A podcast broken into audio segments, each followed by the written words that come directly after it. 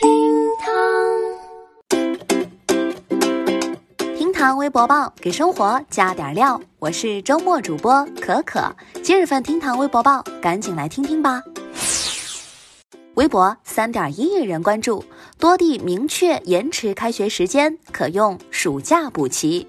因为新冠肺炎的影响，目前已经有不少地方学校采取了延期开学的措施，有些学校更是将线下课改成了线上网课的模式，对学生进行知识传授。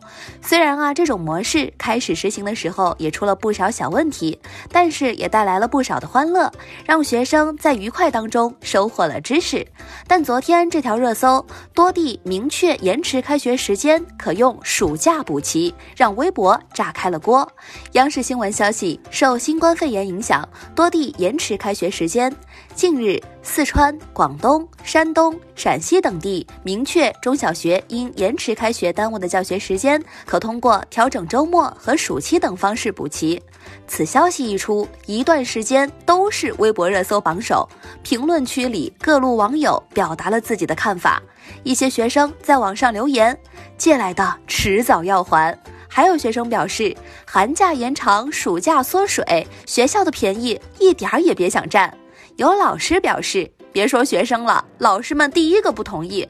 我们网课也上了，作业也改了，天天和家长沟通陪聊，结果还是要补课。我太难了，欠下的课迟早是要还的。多地明确延迟开学时间，可用暑假补齐。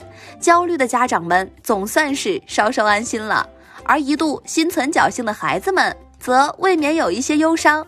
前段时间已经有很多学校开始了网络授课，而实践证明这一做法效果并不尽如人意。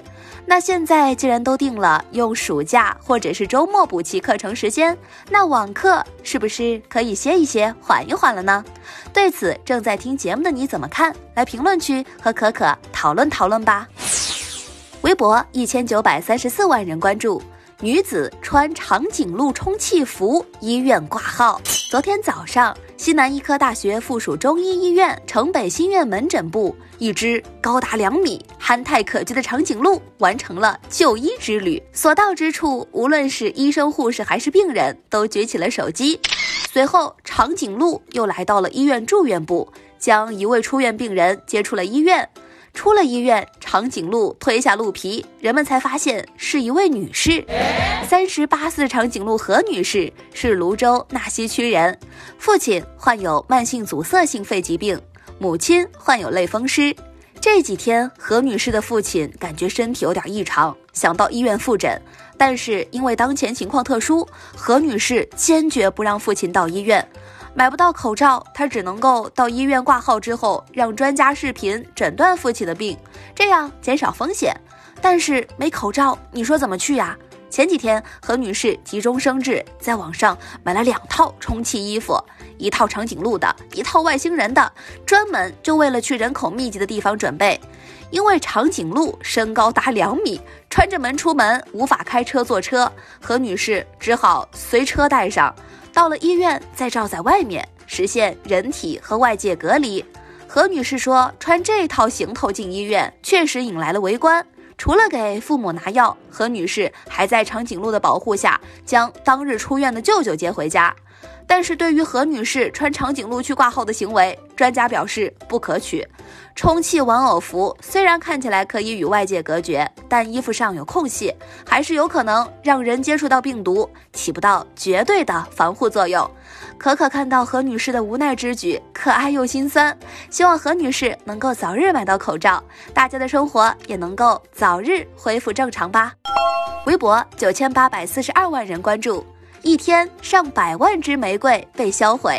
昨天是一年一度的情人节，可是今年的情人节不像以往，今年的花卉产业面临需求很低、供应很少、运输成本极高的困境。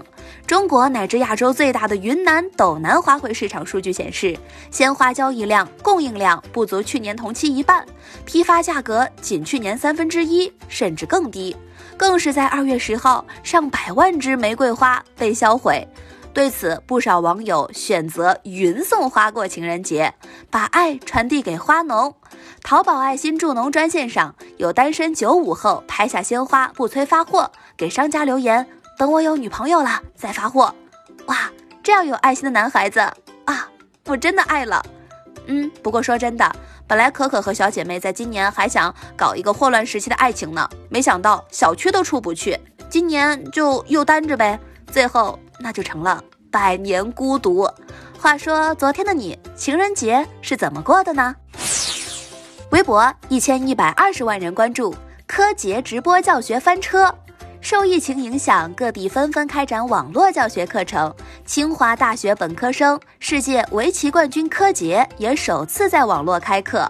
课上，柯洁以围棋的起源切入，但是操作不熟练的柯洁老师时常出现各种状况，例如提前在 PPT 上泄露答案，让大家答题的时候却关闭弹幕，点回桌面却被大家看到微信内容。柯洁的围棋直播教学成了大型的翻车事故现场。他坦言，第一次非常紧张。在课中，柯洁除了借围棋起源自嘲之外，还顺路怼了目前盛行的校外围棋。有网友笑称，以后终于能和别人说自己的围棋是柯洁教的了。还有网友调侃道，以后出门就和公园大爷来两把，赢了就说我和世界冠军学的，输了就说网上随便学学的。柯洁代表了现在世界围棋的最高水平。